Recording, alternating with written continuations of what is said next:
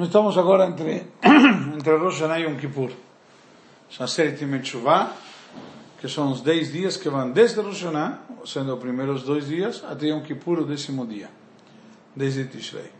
Nesse período a gente se prepara para o, o dia de, de, vamos ver, a hora do vamos ver. Porque Rosh Hashanah Deus começou a julgar toda a criação, e Yom Kippur ele fecha os livros. Certo? Na hora de Neilá, onde tem um encerramento, ele se fecha com Am Israel e fecha os livros, ele decide finalmente o que cada um vai levar para esse ano. Por isso que é importante nesse período a gente caprichar um pouco mais, como falamos hoje de manhã na, na reza na sinagoga. Então, Yom Kippur em geral, ele por si só, é um dia único no ano, onde a gente costuma rezar cinco vezes. Se alguém reparou, você perguntou uma vez, uma, uma pessoa queria fazer uma pesquisa, quantas vezes rezam os judeus? Então foi perguntar para um, uma pessoa, falou, a gente reza três vezes por dia. Três vezes por dia? Puxa vida. Aí foi para outro, falou, não, a gente reza quatro vezes por dia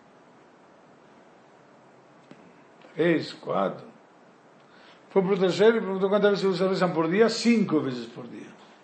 Cinco. Um disse três, outro quatro, outro cinco.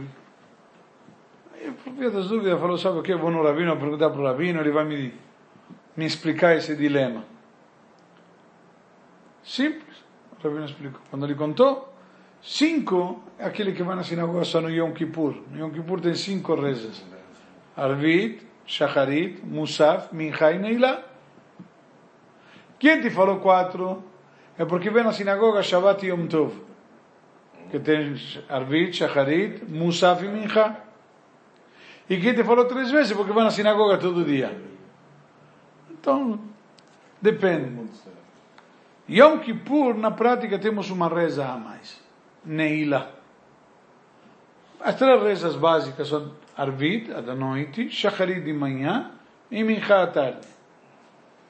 Em Shabbat Yom Tov, Cholamoed, acrescentamos uma quarta reza que é Musaf, que vem eh, substituindo aquela oferenda de Musaf, que é uma oferenda mais que era trazida nessas datas. E Neilá tem uma reza de encerramento do dia, ok? Então, isso que caracteriza basicamente Yom Kippur tem essa reza a nível liturgia, essa reza especial eh, que nós acrescentamos em Yom Kippur, além de todas as rezas dos outros dias. Contudo, se explica nos livros mais profundos que essas eh, cinco rezas, na prática, são em alusão às cinco partes da alma. Em nível geral, a alma do Yudis pode ser dividida de, três, de duas maneiras, ou de três partes ou de cinco. Nefesh, Ruach, Neshama são as três partes que se investem no corpo, que nós falamos das três partes genéricas. Os cinco, porque temos duas a mais que são Hayá e Echidah, que são dois níveis da alma que não se investem no corpo. E são níveis mais elevados da alma que a gente não, não sente no, no, no investido no corpo. Então essas cinco partes da alma são as que nós fazemos alusão, cada uma da reza de Yom Kippur faz alusão a uma dessas partes da alma. E esses, esses, justamente esses cinco nomes, na prática nós encontramos no Midrash, quando está trazido no Midrash Rabbah, certo, no 14 e 11, que cinco nomes foram dados para ela. Nefesh, Ruach, Neshama, Chaya Yechida. Indo de baixo para cima, ou seja, do nível mais baixo, nos elevando até o mais elevado de todos, eh, na verdade é o Yechida o mais elevado, não? Eh, então, Nefesh, Ruach, Neshama, são as partes que estão investidas no corpo. E Chaya Yechida são os níveis mais elevados da alma que só não estão no corpo. Então seria como o link nosso aqui embaixo, lá em cima. Musaf vem Esse seria o cordão, Rabino? Kaya. A quarta. Sim, porque Yehidá é Assim Neilá. estão sempre com a gente, né? Não Sim. a- Esse seria o cordão? Seria um tipo de cordão que nos liga lá em cima. Eh, na prática, vamos sair um pouquinho do tema, só para rapidamente, que Mara traz que muitas vezes a pessoa pode sentir e ter uma sensação estranha. Podemos talvez comparar com o que chama hoje em dia síndrome de pânico. A pessoa deu um, deu um pânico, deu um medo. A Gemara traz isto, que de repente a pessoa sente e nos conta que tinha Hanania, Mishael e Azariah com o profeta Daniel. E de repente eles sentiram uma sensação muito estranha. Então diz, por que, que eles tiveram uma sensação estranha? Ficaram com medo e fugiram. De fato, se eles não eram profetas, não tinham visões. Diz por quê? Porque mesmo que eles não veem, a alma deles vê. Que a alma às vezes vê lá em cima alguma coisa. E você recebe aqui embaixo um, um choque. Ela vê lá em cima, você recebe um choque já. Existe uma conexão na parte de baixo da Neshama com a parte de cima. Rashi, lá quando ele traduz, explica, Rashi na Gemara diz, Afagav de Yuro Chazo, Mazalai o Chazo. Na Gemara diz, mesmo que eles não viram, o Mazal deles viu. Então explica que a parte da Neshama que está lá em cima. Voltando ao assunto então, esses cinco níveis, na prática, não são simplesmente nomes ou níveis diferentes para poder estabelecer categorias, senão são simplesmente estágios, níveis diferentes na pessoa. O nível mais baixo que nós chamamos de Nefesh. Nefesh é a parte da alma que se investe no corpo e dá vida no corpo. Simplesmente está vegetando, está vivo, ele tem Nefesh. Certo? Simplesmente faz o corpo viver, que dá vida. Então, é a sensação da alma que faz o corpo se mexer. Só. Que dá vida no corpo. Respira, tem nefesh. E quando vai embora, ainda fica um pouco, o que fica é um pouco do nefesh, né? No, nos ossos, essas coisas. Mas depois vai embora também. Fica, zero, Fica como zero. referência. Quando por isso que você vai no cemitério, você diz. Porque fica uma referência. Só Fica um vínculo, um elo. Mas já não está, entre Nada. aspas, investido lá. Então, depois do nível superior a isto, o nível de Ruach, de, que seria um tipo de espírito, que está ligado com as emoções, sensações, etc. Que é amor, temor, misericórdia. E são sentimentos que vêm do nível mais elevado na alma, que é o nível de Ruach, certo? Que como nós falamos o que é Ruach, Ruach é como um vento, como um espírito. É um ventinho que você já tem, já tem um movimento, já tem um tem uma, uma, uma reação, uma sensação. Não é simplesmente estar vivo, estar vegetativo. Nefesh é um nível mais vegetativo. Ruach é um nível mais elevado. Certo? Isso, é o- esse Ruach se refere ao amor a Deus, ao temor a Deus, como vimos.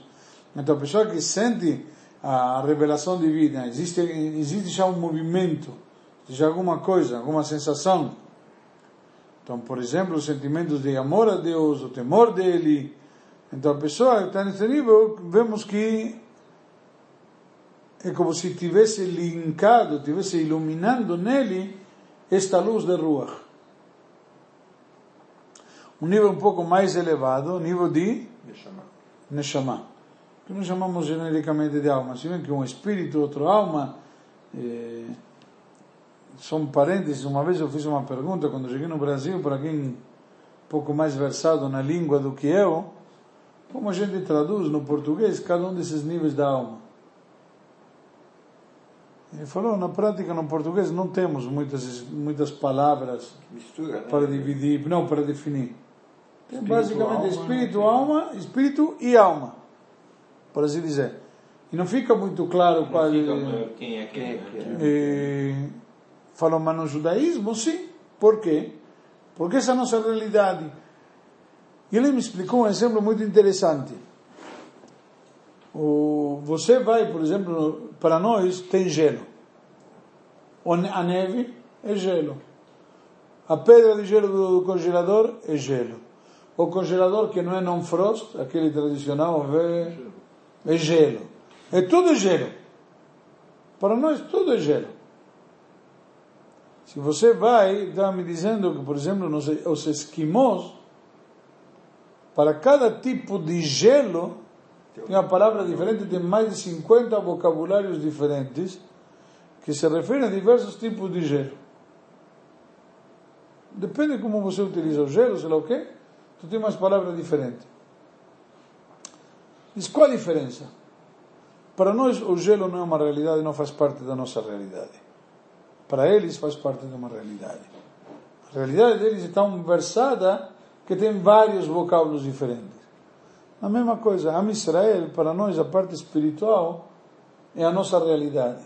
Então temos vocábulos diferentes para realidades e situações diferentes. Pode ser que no português não temos essa diferenciação, mas no hebraico temos, porque a essência vai mudar. Ok? Acima disto fica o nível de Neshama, a qual se investe nas, eh, por assim dizer, nas características racionais da pessoa. Nós vimos que Ruach era emocional e Neshama é racional.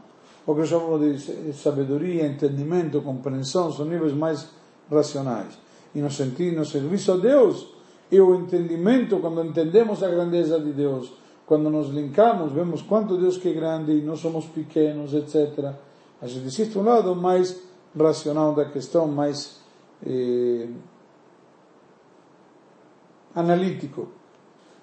Estes três níveis de Nefesh, Ruach e Neshama são eh, as três, por assim dizer, níveis revelados que, que conseguimos perceber na alma. E elas se expressam em formas eh, diferentes, muito determinadas, e que, consequentemente, como são determinadas, são limitadas. Tem um limite. Podemos perceber ou captar elas e entendê-las. Uma vez que elas estão eh, investidas ou se revelam de uma forma determinada, então você consegue entender. Simples, qual a diferença entre o lado emocional e racional? A gente entende, fácil de entender. Já, podemos dar exemplos, etc. Acima disto, existem os níveis um pouco mais elevados, que são os níveis de Hayá e Echidá. Que elas não, não têm uma, uma veste determinada simplesmente são as coisas que estão acima do raciocínio, acima da lógica, acima do entendimento. São coisas, são situações ilimitadas e, consequentemente, se refere à essência da alma do Yehudi que tem a ver com a, a parte ilimitada da alma, não a parte que se investe no corpo, sino a parte que fica em cima, que, não, que como é ilimitada, não consegue se investir no corpo. Na alma, por exemplo, na parte de Nefesh, temos eh, forças que estão acima do entendimento e do intelecto, acima da lógica. Por exemplo, nossa concepção não consegue captar elas senão através de uma forma geral e, e indefinida. Isso porque a, o intelecto e a emoção são muito pequenos para poder captá-las. E elas vêm se revelando e se expressando com muita forma, mas sem ter uma forma determinada. E se queremos de alguma forma expressar este nível de alma, está acima do intelecto e da lógica e da emoção. Por isso que nós vimos, falamos que isto vem de quê? De Hayá e Echidá. São níveis mais elevados. Aquilo que se investe no corpo de forma vital e nefesh de forma emocional é Ruach e de forma racional Neshama. Bravo. A diferença entre Hayá e Yehidá, então, qual é? Se os dois níveis são ilimitados. Quando é ilimitado, é ilimitado. Então, na prática, não é que é ilimitado, sino que não conseguimos, na prática, limitar. Não se investe de uma forma determinada. E vamos analisar. A diferença entre Hayá e Yehidá é, como se entende, muito sutil. Podemos simplesmente dizer que a vontade vem de Hayá. A vontade de fazer alguma coisa. Você faz algo quando você tem vontade. Você não tem vontade, você não consegue se mexer. Então, mesmo que nós não entendemos ou não sentimos, ele se expressa de uma forma de vontade. Te dá uma vontade. O que é uma vontade? Uma mulher grávida dá uma vontade. O que, é? Três da manhã ela decide comer morango com chantilly. O que, é isso? É? Não tem explicação lógica. Não, é terrível. Sair três da manhã, se vestir para sair com... Onde consegue morango com chantilly? E chantilly cachê não é tão fácil de conseguir, não, é? Então, a próprio fato que a pessoa sente alguma coisa, te dá um testemunho, ou seja, nos permite perceber e, que não é ele mesmo. Tem aqui algo a mais, esta vontade. Não é a mulher, é a vontade, deu algo a mais. Deu nela. Então, em contraposição, temos o nível de Yehidá, que é a própria essência da alma, um nível mais elevado. E ela não consegue se revelar nas sensações. Por quê? Porque a própria, o próprio ser da pessoa. O Yehidá é o nível mais elevado. A Yehidá é chamada assim justamente porque está ligada com a essência de Yahid. Que é Yahid? Único. Ela é única, ela é, não, não é divisível. Com quem? com Hashem. Seja, a nossa parte da Neshama que está em Hashem, aquele vínculo, aquela, aquela parte indivisível. É a parte que nos conecta com Hashem, está conectada com Hashem. Então, da mesma forma que Hashem não é perceptível, não é palpável, não, é, não dá para captar, da mesma maneira não podemos sentir isto daqui de uma forma determinada, eh, então não podemos também, essa parte da Neshama, chamada Yehidá, podemos, não podemos conseguir captar. Esta Yehidá também não muda e não é, não é influenciada por nada externo. Ela eh, se mantém firme sobre todas as possibilidades, eventualmente inclusive de transgressão, de erro, a pessoa fez alguma coisa errada. Ele, ele é indivisível. Por isso chama Yehidá. Está unida, como única. Nada consegue separar. Por isso com Yehuditas diz Israel afalpishachatá Israel um judeu mesmo que pecou. Qualquer pecado terrível, todo o povo está unido nela. Ele está ligado com Hashem. Etzerará então age até Hayá.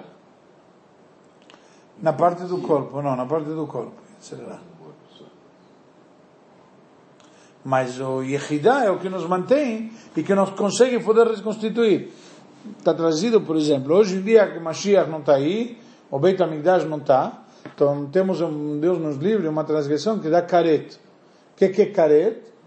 É um corte de energia da alma. A alma desvinculada. É como se esse Yehidá é desvinculada de Deus. Certo? Mas ainda está vinculada. Diz a Gemara que pode levar 60, 70 anos para fazer efeito esse corte para a pessoa sentir. Por quê? Porque tem o buffer. Tem, como chama isso em português? Não sei. O, a diferença. Tem um, um residual que. Um residual que fica. Uma memória. Exato. E esse residual te permite 60, 70 anos viver ainda. Mas qual a vantagem? Dá para reconstituir. Na hora que você faz chuva, reconecta na hora. E acabou. Reconectou na hora e você nem percebe que quebrou. Você nem percebe que teve um corte. Como mesmo, reconectou? Mesmo aquelas averotes das... Mesmo. Essa vantagem, isso está escrito que em tudo temos que encontrar uma vantagem. Então qual a vantagem que tem a época de que agora que não tem Beit HaMikdash com a época do Beit HaMikdash? Que na época sem Beit HaMikdash temos essa chance. Com o Beit HaMikdash era mais iminente a coisa. Então hoje em dia temos um exemplo, uma possibilidade de reconectar. Essa vantagem que estamos ah, agora nos série de Mitzvah. Naquela época não tinha esse tempo? Não tinha tanto tempo. O careta era mais. O corte era imediato do não. Não necessariamente imediato, mas a morte. A morte podia ser chuva, né? A própria morte. A morte não era chuva, era capará. Não era arrependimento. Chuva arrependimento. Capará expiação. Está querendo se entenda direito. Ah. Então é capará, não é. Não, Não, é- não. É. Então, o, o vínculo da alma com a Kadosh Baruch Hu, ele sempre permanece intacto, inabalável. E isso que nos permite reconstituir, reconectar. Então, esse nível não vem se expressar de forma geral. Isso não se expressa de forma geral, nós não vemos. Está escrito que isso se revela quando tem, a pessoa chega no auto-sacrifício, de onde, de onde ele tem forças para enfrentar o auto-sacrifício, enfrentar testes tão grandes, justamente de, de, de revelação dessa Yehidá. Então, ela se extravasa só quando a pessoa se encontra sobre algo que eh, ameaça ela sobre o próprio vínculo com Hashem, como falamos do auto-sacrifício. Então, por exemplo, que ele tem que chegar e fazer alguma coisa, um ato de, de, de muita coragem. Então aí ela extravasa, ela se revela e ela dá energia para o Yudi, a força para ele poder fazer outro sacrifício, para poder ir ao Kiddush Hashem. Para ele dizer, não abro mão. Tem conceitos que não abro mão. E tem mais uma oportunidade que a alma deste, deste nível de Yehidá se revela. Quando outro momento que a alma deste nível de Yehidá se revela, a essência do Yehudi, no Yom Kippur, na Tfilah de Neilá.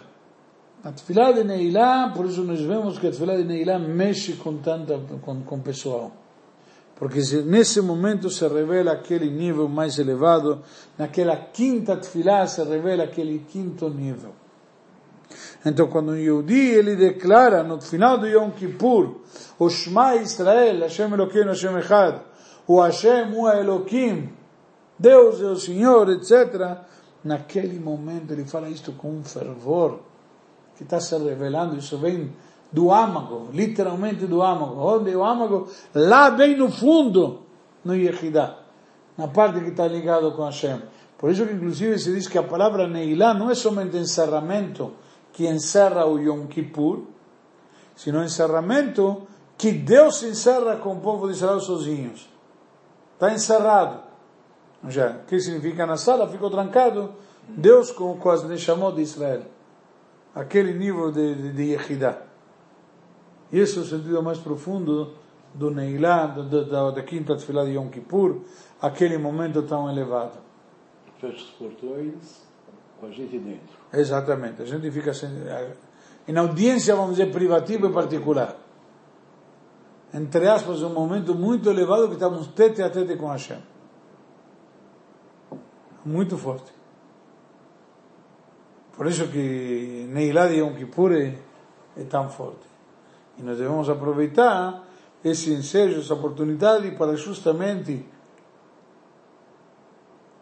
nos conectarmos com Deus e poder tirar para fora, expressar e extravasar a maior parte de nossas forças, nossas energias para tomar decisões positivas, etc. Uma vez que estamos ligados direto com Hashem, então temos essa força para aproveitar nesse momento.